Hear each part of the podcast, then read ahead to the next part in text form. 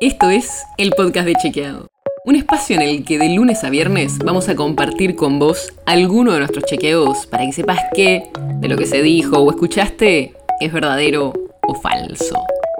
También te vamos a presentar las verificaciones que hacemos de las desinformaciones que andan circulando por ahí y vamos a traerte datos y contexto para entender mejor las noticias. Soy Olivia Sor.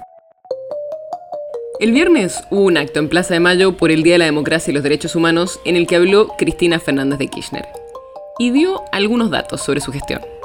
Uno fue sobre el desempleo que dejó al final de su mandato en 2015. Y llegamos con un país donde la desocupación apenas era del 5,9%. Pero, ¿fue así? ¿Terminó su mandato Fernández de Kirchner con una desocupación del 5,9%? El problema es que no sabemos.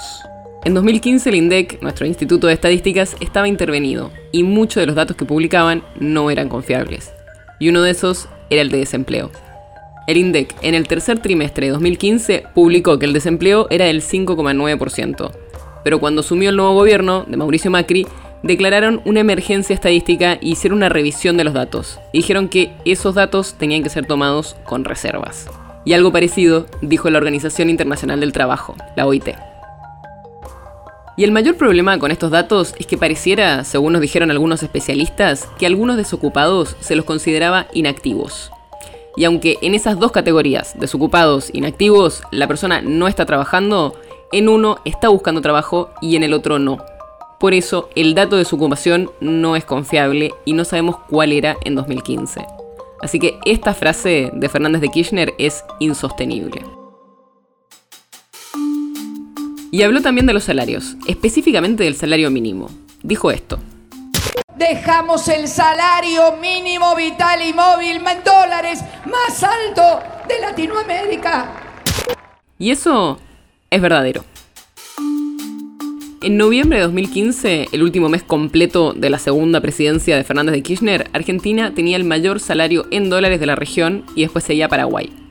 Y ese cálculo no es solo pasar el sueldo mínimo a dólares, sino que tiene en cuenta también cuánto puede comprarse con una cierta cantidad de dólares en cada país.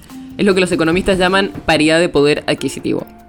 O sea que en ese momento en Argentina era donde más cosas se podían comprar con un sueldo mínimo en la región. El podcast de Chequeado es un podcast original de Chequeado, producido en colaboración con Posta.